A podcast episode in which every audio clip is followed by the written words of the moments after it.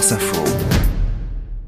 Info. Junior consacré aujourd'hui à la radio car nous célébrons en ce 13 février la journée mondiale de la radio. Cela fait un siècle que la radio informe, divertit aussi, éduque. Bonjour Jean-Noël Jeannonnet.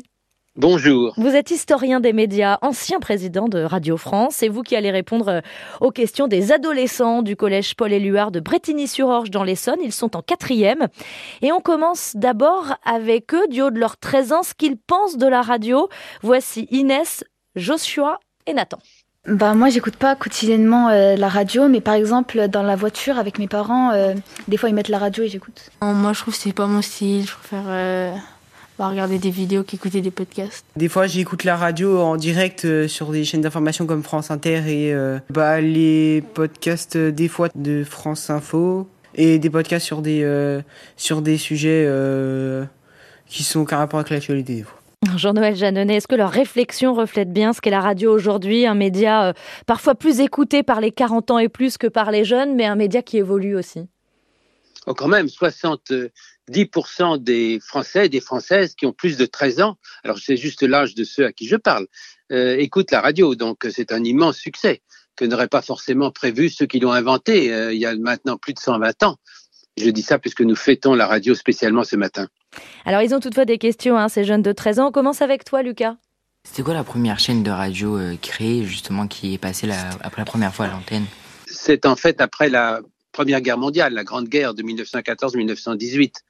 Même si l'invention euh, est plus ancienne, c'est à la fin du 19e siècle qu'un inventeur euh, génial avait réuni diverses inventions pour créer et imaginer la radio, qu'on puisse, euh, à partir des ondes qu'on ne savait pas avant exister, on pouvait se parler d'un point à un point, puis après on s'est aperçu qu'on pouvait parler d'un point à énormément de gens, et c'est euh, après la Grande Guerre de 1914-1918 que ça s'est développé et qu'on a commencé à faire des, des émissions euh, en découvrant qu'il y avait beaucoup d'avantages. On pouvait d'abord euh, donner l'information très vite, plus vite que les journaux sur papier, bien sûr.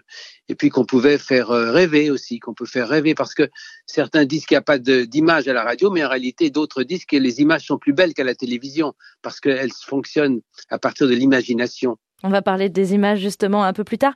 Inès, quelle est ta question? Euh, Est-ce que euh, la radio c'est la même avant que maintenant? Bah est-ce que c'était les mêmes euh, styles de d'émissions qu'on faisait? Au début, c'était surtout de l'information et de la musique.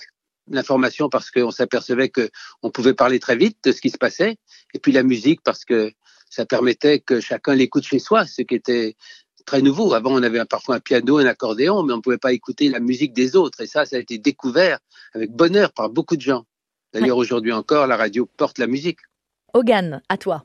C'était pour savoir euh, qui fait les, podca- les podcasts et pour vous ça sert à quoi de faire euh, les podcasts? Alors, les podcasts sont arrivés plus tard. les podcasts, c'est très, c'est très récent.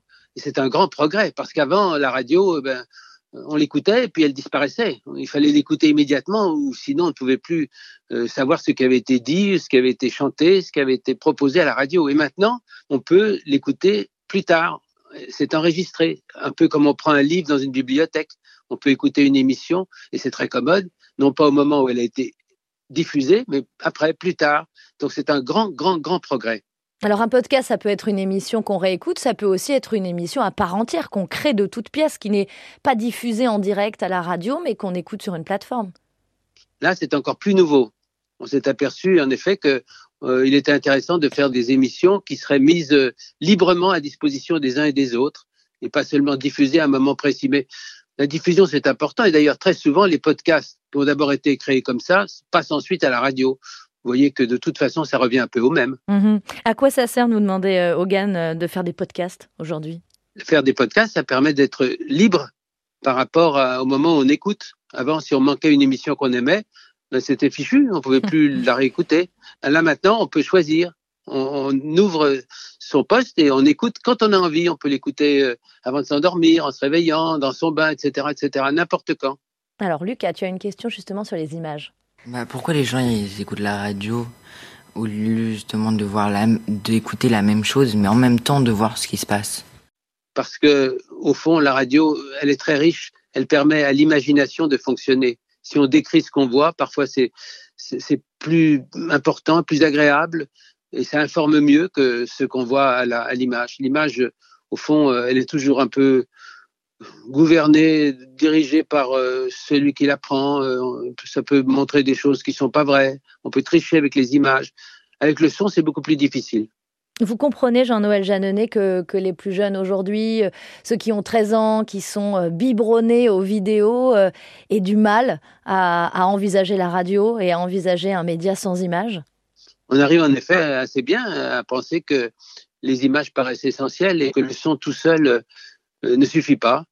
Je pense qu'à mesure qu'on avance en âge, on s'aperçoit que le son tout seul a aussi beaucoup, beaucoup d'intérêt, mais, très bien. les deux moyens de communiquer sont importants. On avait inventé l'imprimerie autrefois, qui permettait de, de voir les choses sur papier. Ensuite, on a inventé la radio pour l'oreille, et puis maintenant, pour les yeux, il y a l'image. Mais au fond, j'ai un souvenir, puisque quand je dirigeais la maison de Radio France, quelqu'un est venu me dire, c'est terrible, on a inventé la télévision du matin plus personne ne va écouter la radio le matin.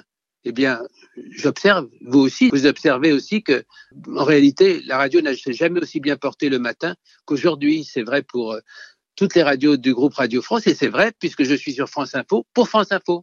Et même l'après-midi. En quoi la radio, euh, Jean-Noël Jeannonnet, pour conclure, est un, est un média qui a de l'avenir finalement, 120 ans après?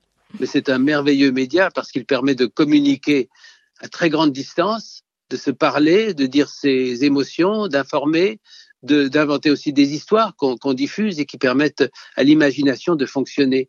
L'avenir de la radio est très brillant. Eh merci beaucoup, Jean-Noël Jeannonnet, nous avoir raconté la radio.